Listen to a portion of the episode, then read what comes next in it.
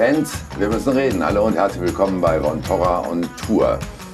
In zwei Wochen, da steht der Showdown an für die deutsche Fußballnationalmannschaft, was die EM-Qualifikation angeht.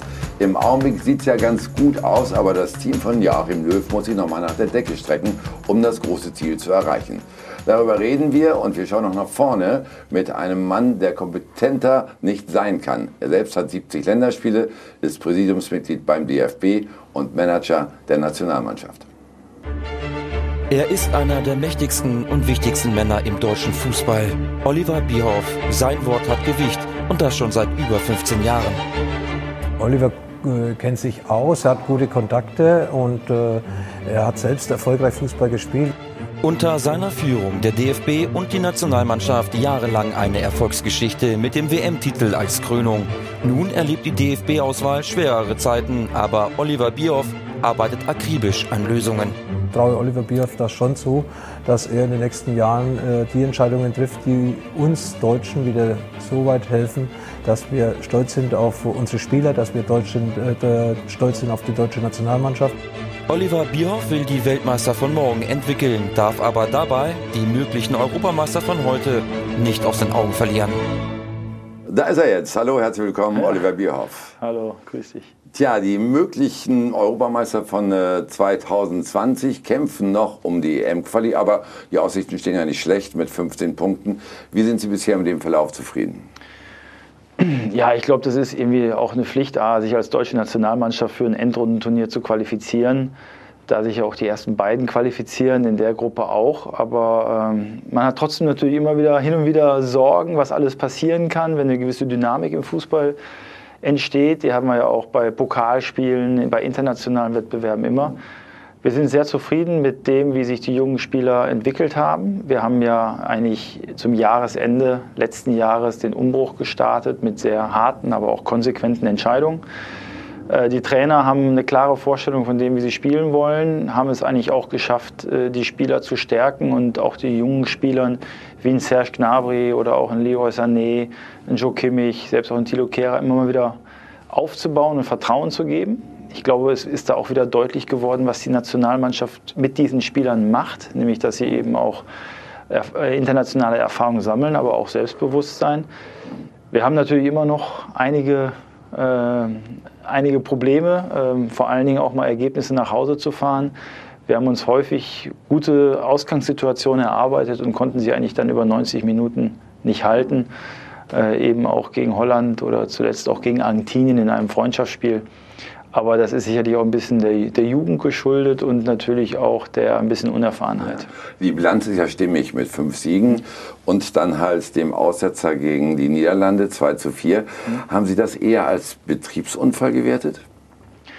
Ich hätte es als Stufe in einem Entwicklungsprozess bewertet. Ähm, man sieht dann doch, dass die Kontinuität über 90 Minuten von der jungen Mannschaft immer schwer zu halten ist. Und ähm, auf der einen Seite hat es mich natürlich sehr geärgert, äh, weil es dann natürlich auch individuelle dumme Fehler sind. Ähm, aber man hat natürlich schon gemerkt, dass wir müder wurden, dass die Abstände nicht passten, dass dann die Sicherheit fehlt, teilweise auch das Vertrauen in die eigene Stärke. Und das sind einfach Dinge, die kann man fast voraussehen. Die kommen und mir ist es eigentlich lieber, sie kommen jetzt und sie werden, machen uns auch nochmal bewusst, dass dieser Prozess läuft, aber noch lange nicht am Ende ist.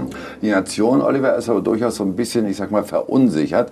Da schwingt natürlich noch mit das äh, sehr vorzeitige WM aus. Da schwingt mit der Abstieg aus der Nations League. Inwieweit können Sie die Fans dann beruhigen im Hinblick auf die Euro?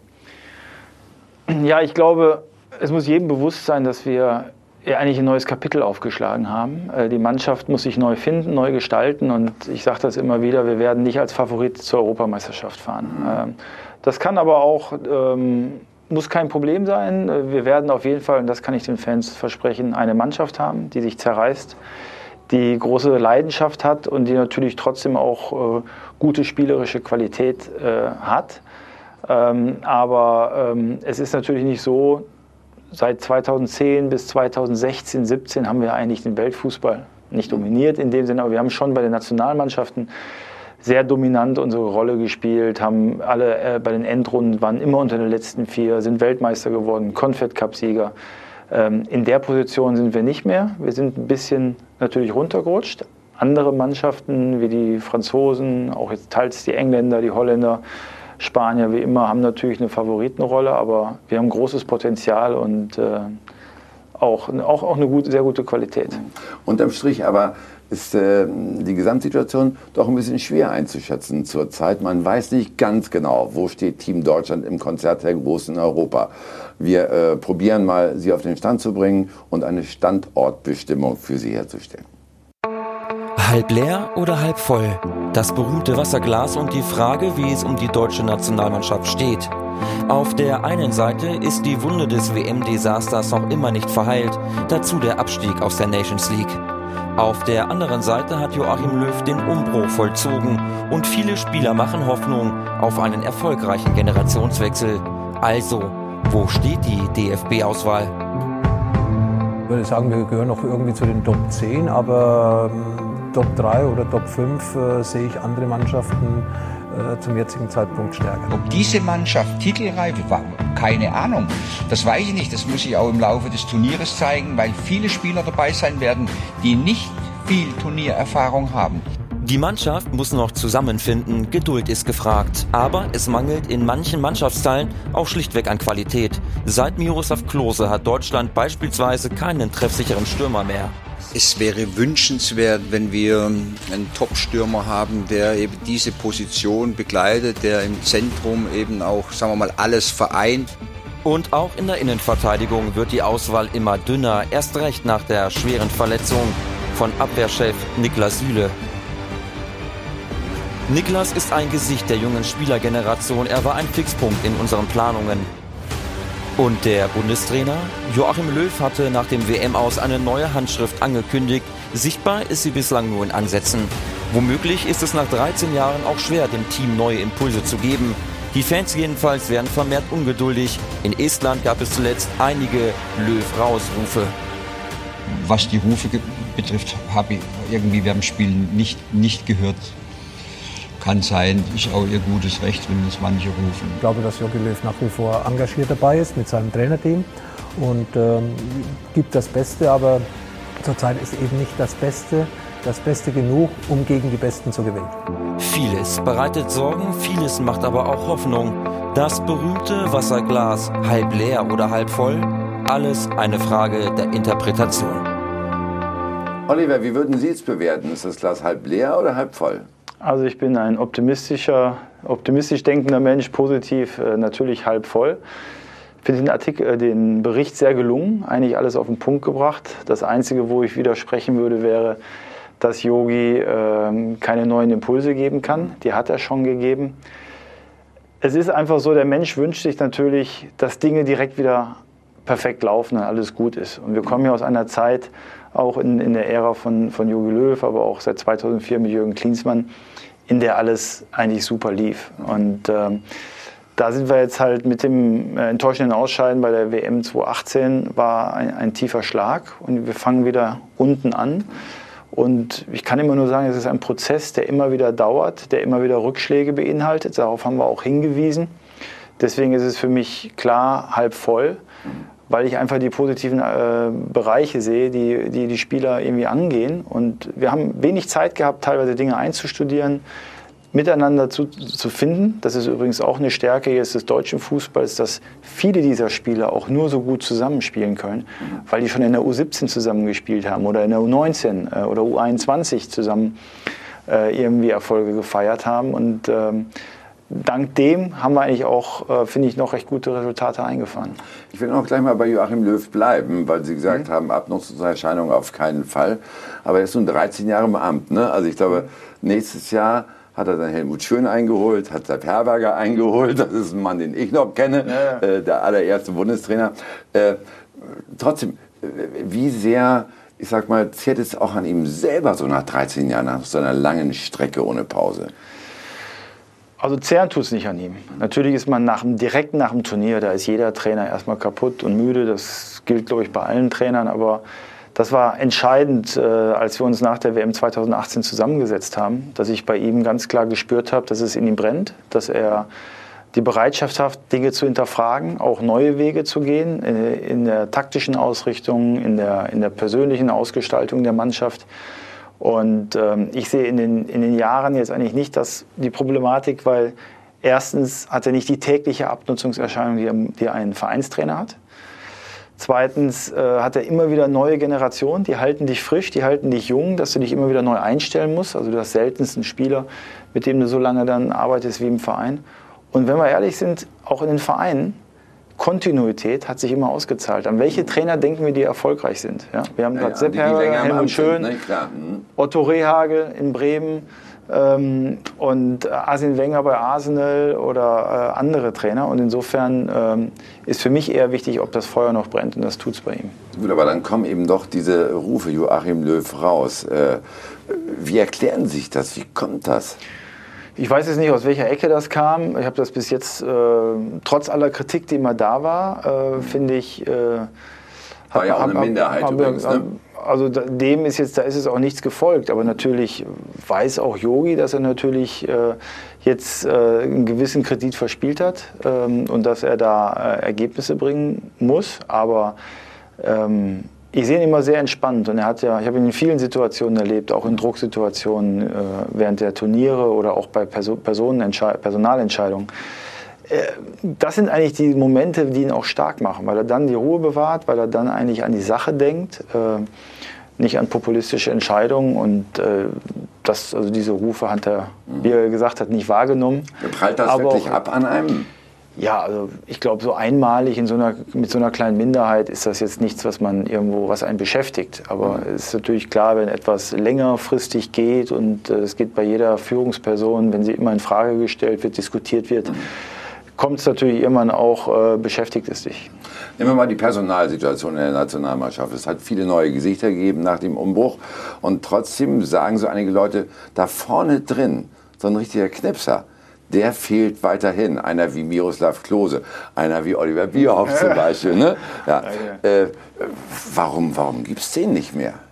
Oh, das ist eine lange Geschichte, aber ähm, dieses Problem erkennen wir schon seit Jahren. Ja, wir haben äh, sicherlich aufgrund der, äh, der positiven äh, Wandels im Jahr 2000 mit den Leistungszentren, mit anderen Inhalten, wo wir weggekommen sind, jetzt haben wir von meinem Fußball ein bisschen den Rumpelfußball hin zu, wir müssen technisch sein, stark sein, wir müssen agil sein, flexibel. Haben wir halt alle Spieler entwickelt, die technisch stark sind, die, die, die flink sind, die gut dribbeln können, die natürlich ähm, auch gerne mitspielen, aber die ungern dahin gehen, wo es weh tut, nämlich vorne drin im Zentrum. Und äh, daran müssen wir auch in unserer Entwicklung für die Zukunft ansetzen. Zurzeit haben wir eigentlich keinen zur Verfügung. Wir haben zwar Spieler wie Timo Werner und Serge Gnabry oder Leroy Sané, die auch bei uns jetzt schon viele Tore gemacht haben, aber es sind halt keine klassischen Keilstürmer. Ja, das hat auch mit der Trainerdenke zu tun, mit der neuen Trainerdenke, die halt Wert legen auf dieses schnelle Umschaltspiel äh, und diesen zentralen Stürmer, in dem sie dann gar nicht mehr brauchen und damit eben auch nicht äh, heranziehen.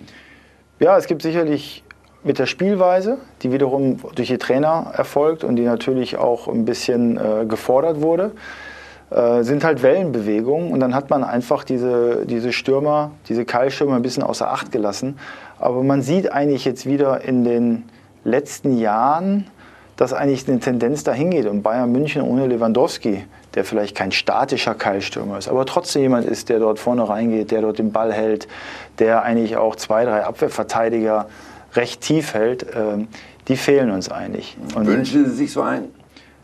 Den wünsche ich mich nicht nur, sondern ich habe auch den Auftrag gegeben, wir müssen diese wieder heranbringen. Also wir müssen einfach, äh, was wir jetzt angehen durch positionsspezifische Ausbildung und Schulung, einfach auch wieder diese Spieler äh, einfordern und natürlich gerade im, im unteren Bereich, in dem Jugendbereich, ähm, auch, auch wieder eben entsprechend Spielweisen, Taktikeinstellungen und natürlich auch Übungen so machen, dass diese, dass diese äh, Qualitäten wieder gefordert sind. Das werden wir nachher noch vertiefen.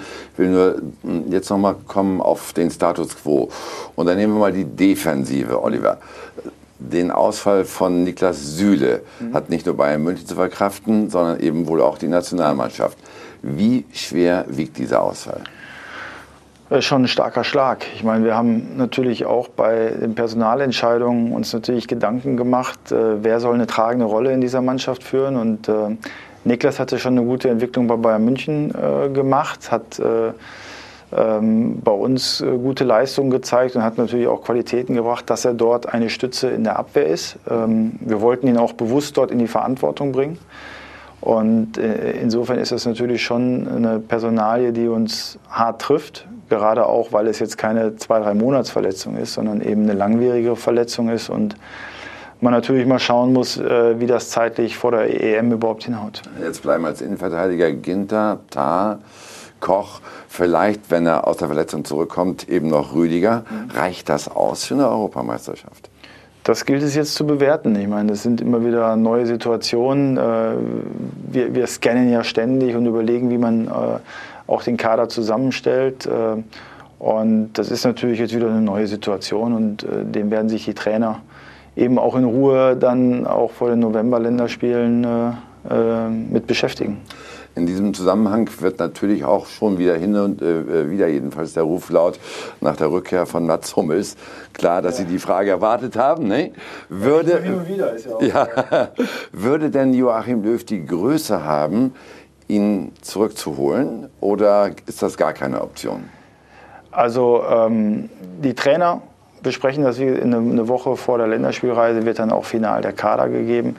Insofern kann ich da jetzt nichts zu sagen. Ich kann aber dazu sagen, dass Yogi erstens kein menschliches Problem hat äh, mit allen drei Spielern. Er hat mit allen drei Spielern offen gesprochen.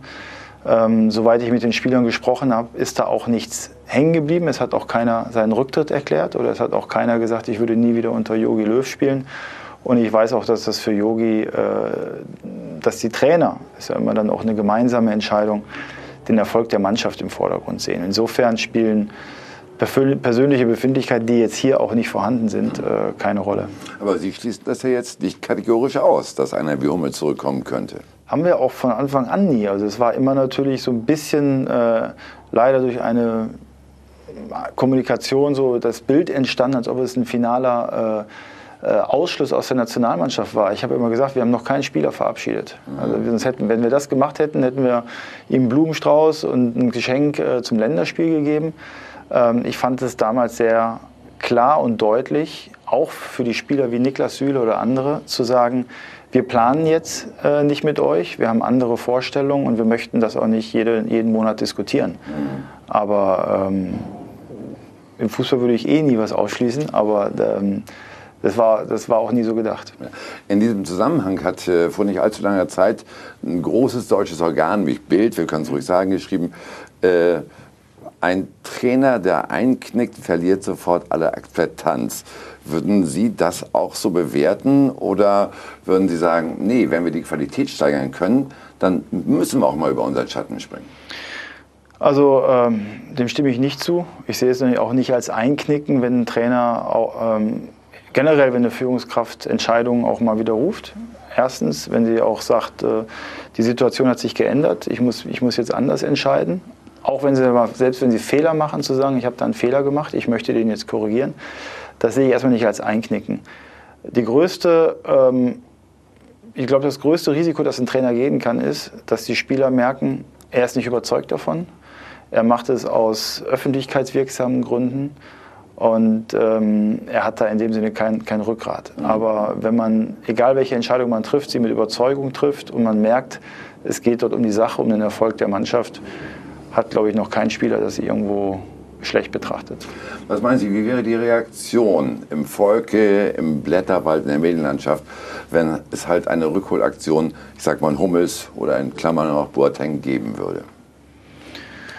Es ist immer schwer, äh, schwer zu entscheiden, das jetzt, äh, jetzt äh, vorauszusehen. Wie bei vielen sportlichen Entscheidungen gibt es wahrscheinlich unterschiedliche Meinungen. Es wird wieder Pro und Contra geben, es wird Abstimmungen geben. Äh, für uns und auch für die Trainer war es eigentlich immer wieder wichtig, sich von dem frei zu machen. Und das ist eigentlich immer eine äh, Maxime, die man sich stellt, äh, dass man sagt, es geht hier nicht darum, wie reagiert die Öffentlichkeit, wie kann etwas wahrgenommen werden, sondern glauben wir daran mhm. und was ist der größte Erfolg, was wird uns zum größten Erfolg bringen. Weil am Ende, egal wie du entscheidest, du musst den Erfolg haben. Wenn du keinen Erfolg hast, war jede Entscheidung verkehrt. Wenn du Erfolg hast, ist es eh hinterher egal. Es gibt Ansätze und es gibt auch ein Projekt Zukunft. Ich würde mal sagen, das ist sogar das Baby von Oliver Bierhoff. Darüber reden wir gleich Bleiben Sie bei uns, wenn Sie wissen wollen, wie es mit der Nationalmannschaft weitergeht.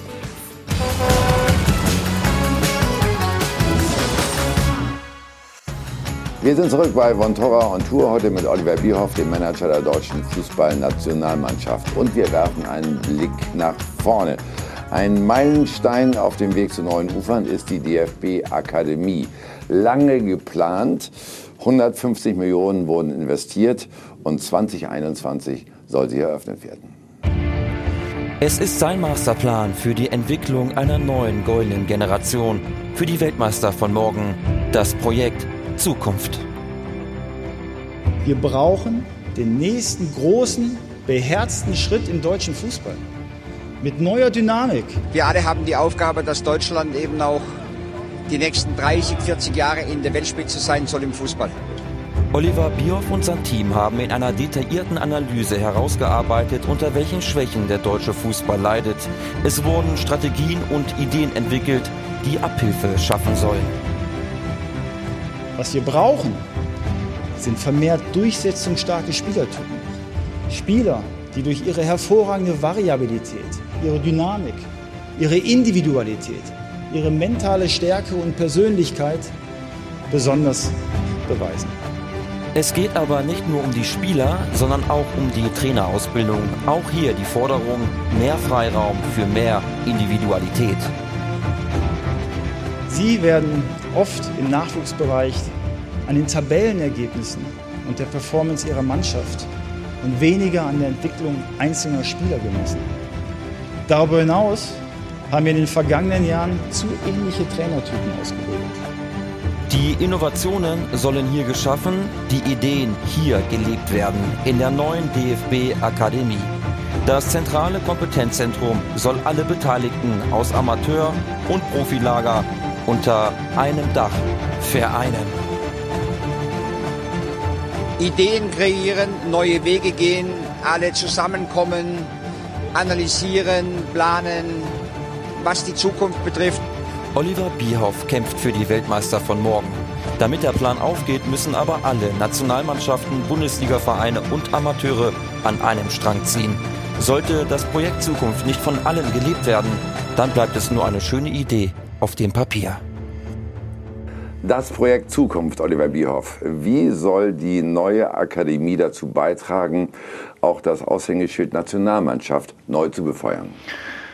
Naja, der Gedanke war, als wir uns dem Problem äh, genähert haben, was ist eigentlich die Stärke des deutschen Fußballs? Und wo wird eigentlich die Stärke des deutschen Fußballs am deutlichsten? Bei der A-Nationalmannschaft.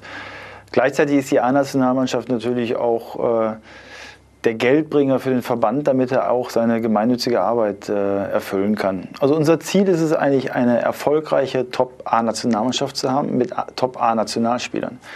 Und wie erreichen wir das? Das wird natürlich dann heruntergebrochen und fängt eigentlich beim Fünfjährigen schon an, dass wir den entsprechend nehmen und äh, haben da alle, alle Themen beleuchtet, von unserer Struktur, von unseren Trainern, von unseren Spielern, ähm, auch von dem Verbundsystem ähm, haben dort verschiedene Maßnahmen mal genannt, die wir meines Erachtens äh, denken, die absolut notwendig sind.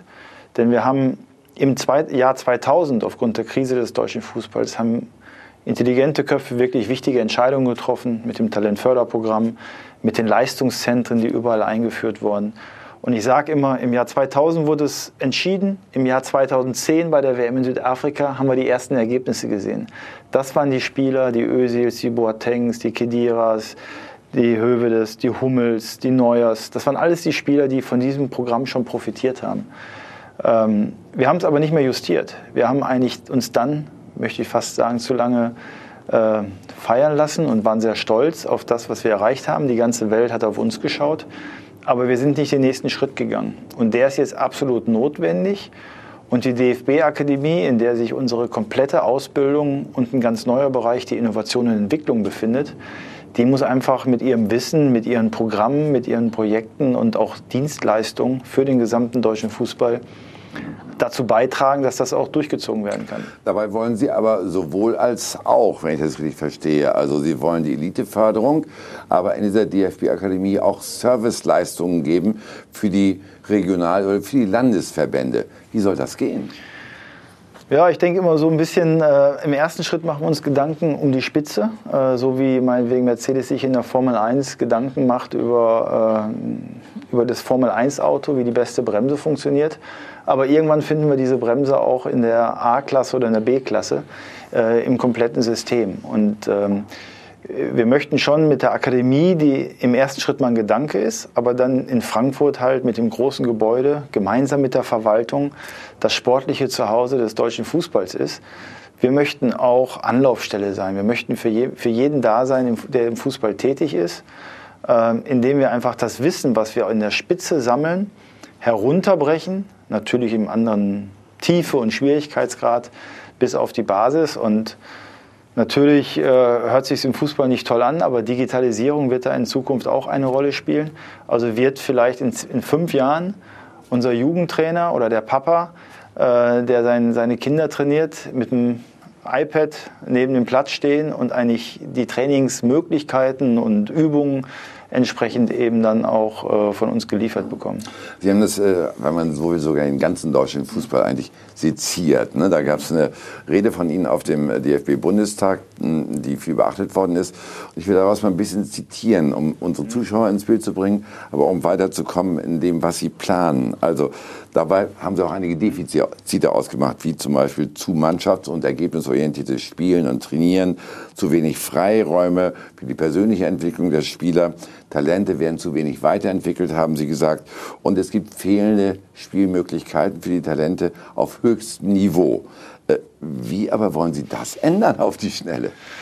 Wir haben eigentlich gesehen, ähm, dass wir natürlich immer mehr professionalisiert haben aber dass natürlich das auch dazu geführt hat, dass die Leute und vor allem die Trainer, die dort arbeiten, häufig dann auch an den Ergebnissen gemessen wurden. Und wir haben den Fußball dann sehr schematisch beigebracht. Ähm, da sind wir ja gut organisiert, wir Deutsche, dass wir das dann auch entsprechend schablonenhaft durchführen.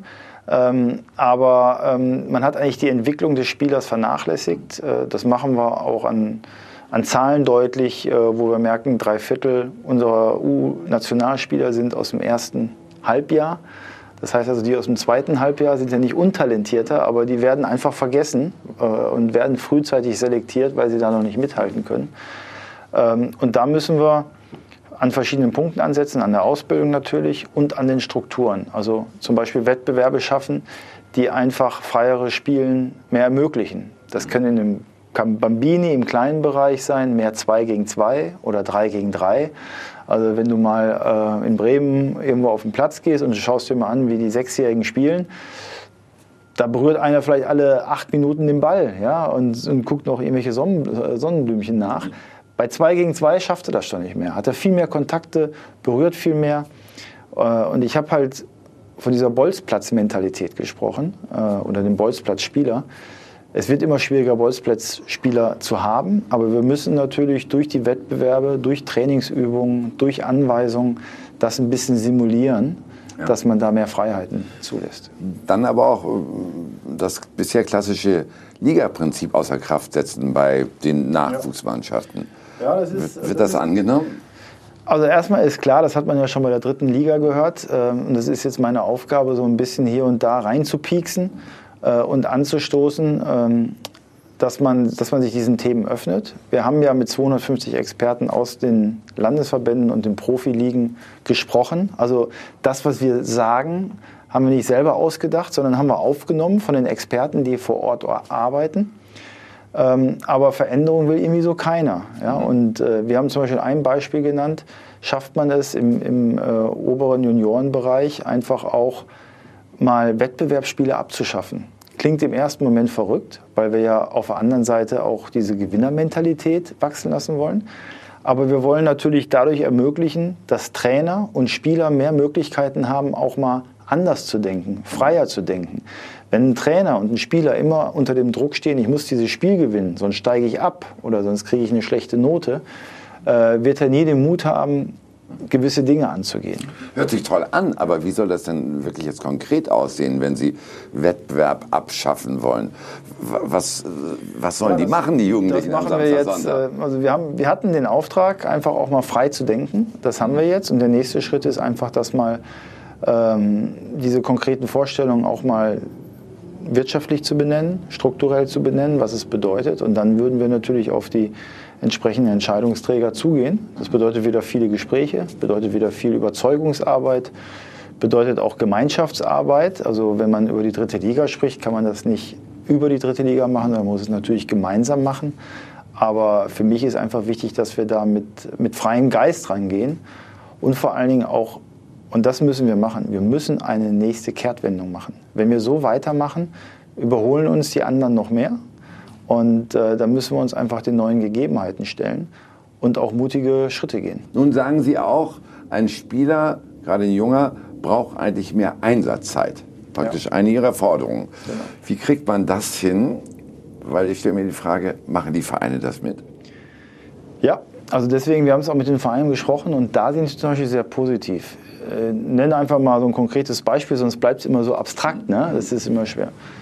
Jetzt kann es passieren, dass ein Spieler aus dem Leistungszentrum, ein 16-Jähriger, am Wochenende ähm, mit dem Bus zweieinhalb Stunden zum Spiel fährt, nicht zum Einsatz kommt, wieder zweieinhalb Stunden zurückfährt. Er hat eigentlich ein verschenktes Wochenende, ist gleichzeitig frustriert.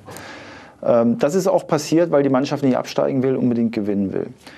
Wenn wir jetzt anders hingehen und auf einmal diese anderen Wettbewerbsformen schaffen und Leistungszentren äh, aus der ersten, zweiten, dritten Liga unter sich spielen und auch Spielwochenenden machen, dann kann es sein, dass er diese zweieinhalb Stunden fährt, dass er ähm, an zwei Tagen Spiele hat und dass er zum Beispiel anstatt zweimal 45 Minuten dreimal 30 die Zeit gibt und jeder Trainer zum Beispiel die Vorgaben bekommt, jeder Spieler muss mindestens 30 Minuten spielen.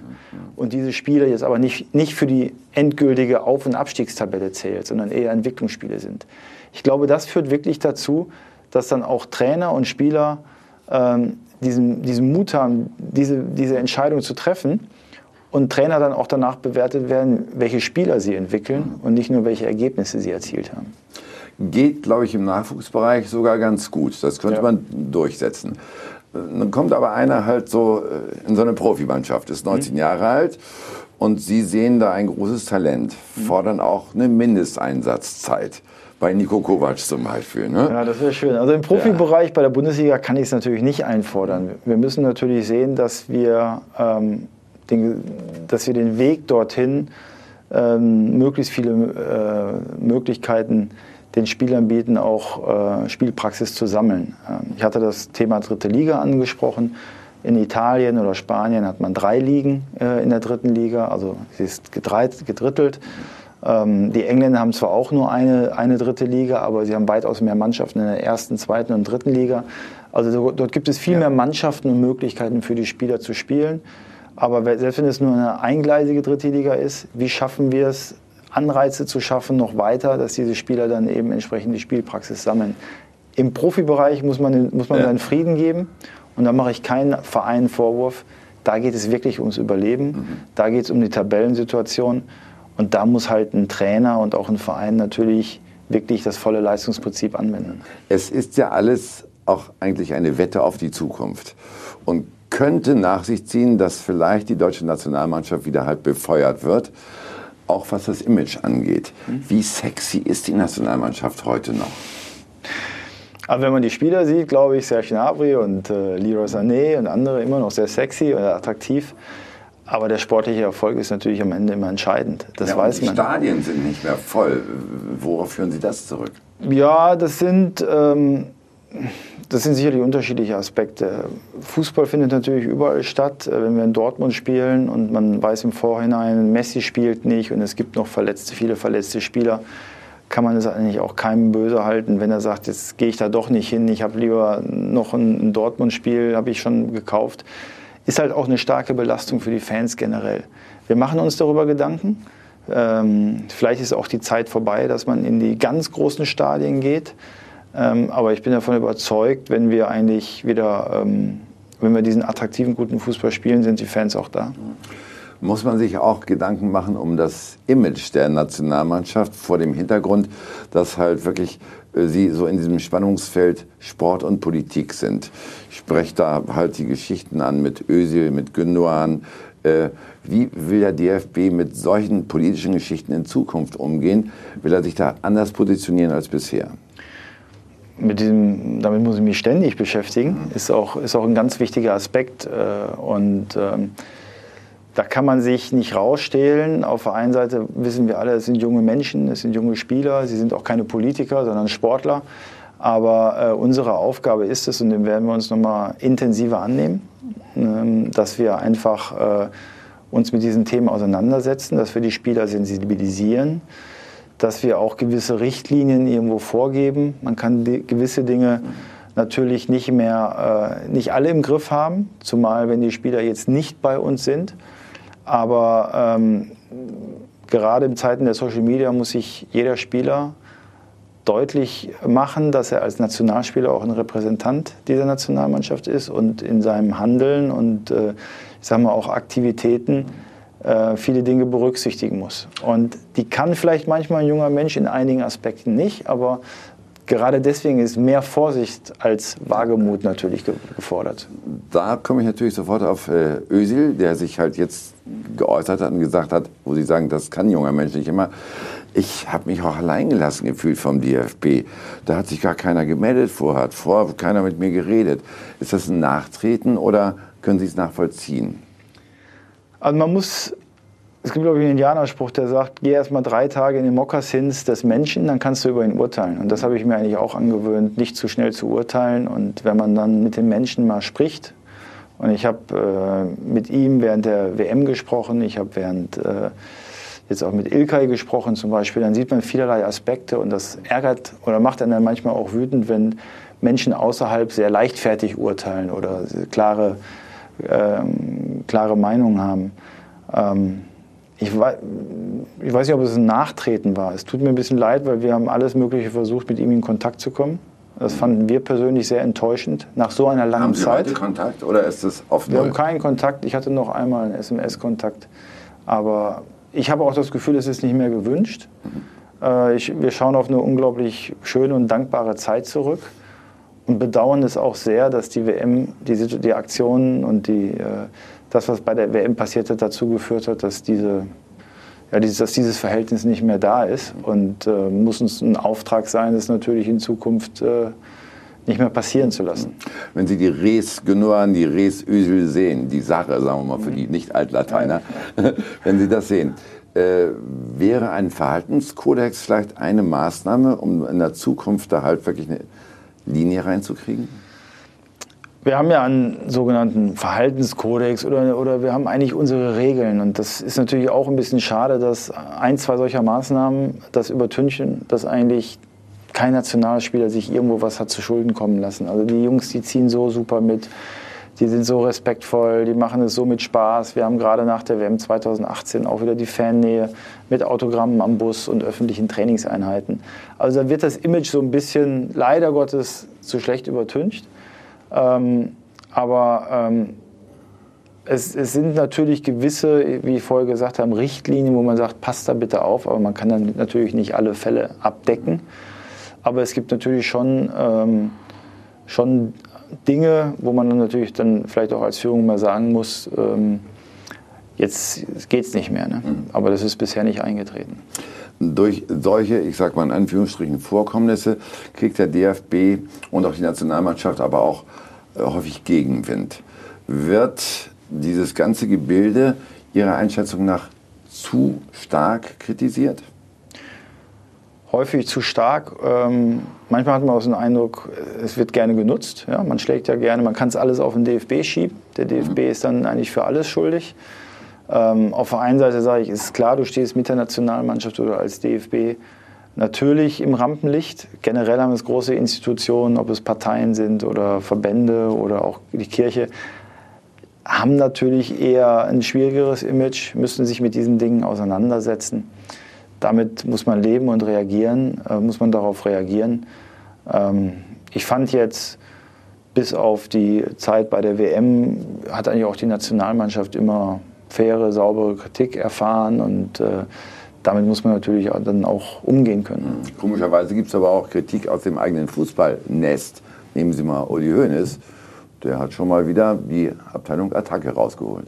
Werden uns das in Zukunft nicht mehr gefallen lassen, dass unsere Spieler hier beschädigt werden ohne Grund. Wir kriegen ständig vom DFB Theater zuerst die, die, die Ausbeutung, die unmögliche Ausbeutung, die Art und Weise, wie wir äh, die drei Spieler hier schlecht behandelt wurden und jetzt dasselbe wieder mit Manuel Neuer, dass man das zulässt. Von den verhandelnden Personen hätte ich schon erwartet, dass man äh, den Herrn Terstegen schon mal ähm, in die Ecke stellt. Deren Stärke ist ja immer, sich in, in den Wald zu gehen und zu pfeifen. Ja, wir werden den Leuten schon mal ein bisschen Feuer geben. Ja? Beim DFB. Das können wir. Ja? Schönen Abend. Tschüss. Danke. Was steckt hinter solchen Attacken, Oliver? Warum nimmt sich Uli Hoeneß den DFB immer als Zielscheibe? Ja, also in der Situation habe ich es auch nicht so ganz verstanden. Wir haben ja häufig schon miteinander gefetzt und es ist einfach nett, auch mit Uli Hoeneß sich zu fetzen, weil er natürlich auch die direkte Konfrontation dann auch Person in Person nicht scheut. Äh, und ähm, wenn es in der Vergangenheit häufigerweise, wo ich gedacht habe, ja, er hat, muss ihm schon ein bisschen recht geben oder es gibt Situationen, war es hier eigentlich der Fall, wo ich gedacht habe, wieso kommt das jetzt? Habe ich nicht verstanden.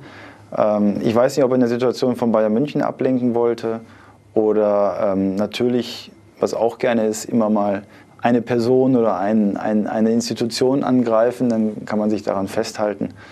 Aber ähm, ich glaube, wir haben mehr als deutlich gemacht in der Vergangenheit, wie der DFB, also die Nationalmannschaft, die Spieler nicht beschädigt hat, sondern eigentlich auch Spieler wieder aufgebaut hat. Ich denke nur an Bastian Schweinsteiger, der bei Bayern in der Krise war und dann später auch dank äh, der Nationalmannschaft auch wieder zu, zu Stärke gefunden hat.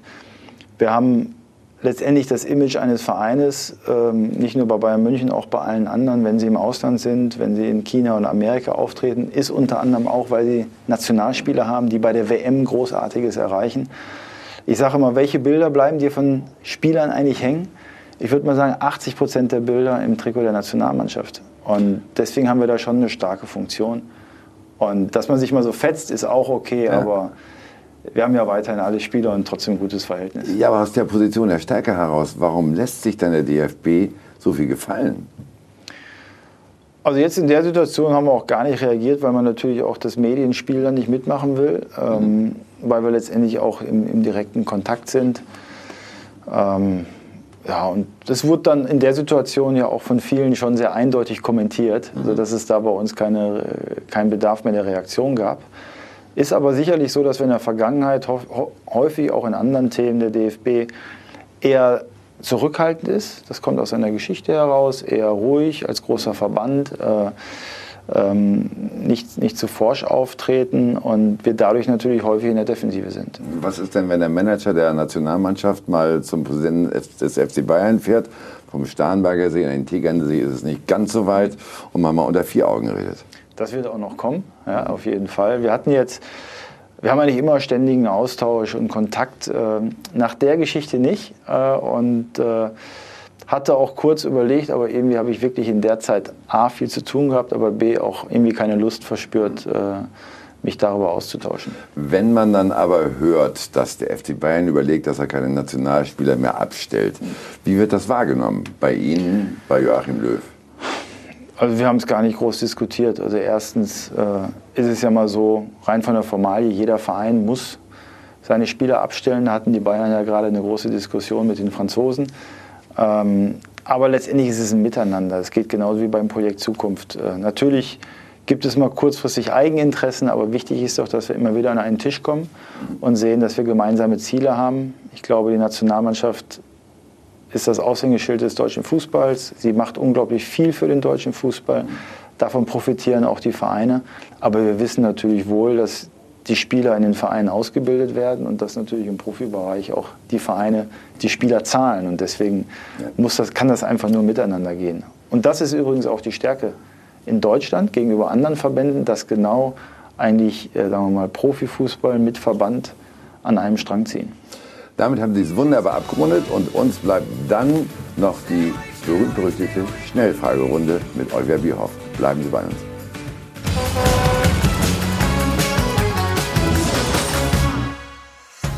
Wir sind zurück äh, bei Von Torran Tour, heute mit Oliver Bierhoff, dem Manager der deutschen Nationalmannschaft. Schnellfragerunde zum Schluss.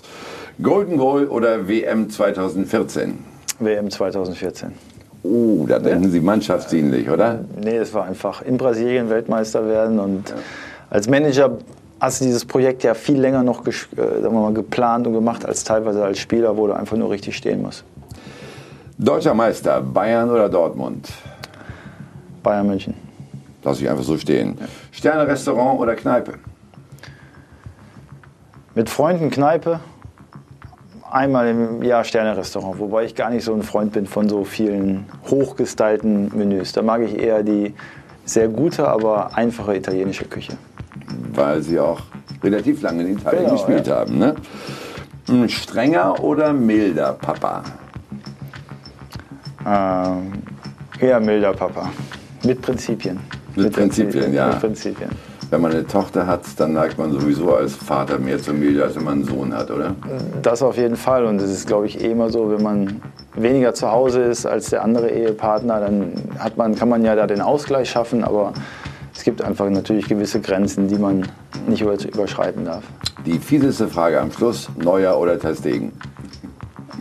Das ist echt fies. Ne? Ich liebe beide und es sind beide so super Typen, aber Yogi äh, hat es ja auch gesagt, die Trainer haben sich für Neuer äh, entschieden. Danke für die klare Auskunft. Oliver Bierhoff hat ganz viel Spaß gemacht und viel Erfolg für das Projekt Zukunft. Ja. Das wünschen wir Ihnen genauso wie die erfolgreiche EM-Quali. Danke. Ja. So, liebe Zuschauer, das war es also für heute. Am nächsten Montag sind wir wieder für Sie da. Dankeschön. Schöne Zeit. Bis zum nächsten Mal.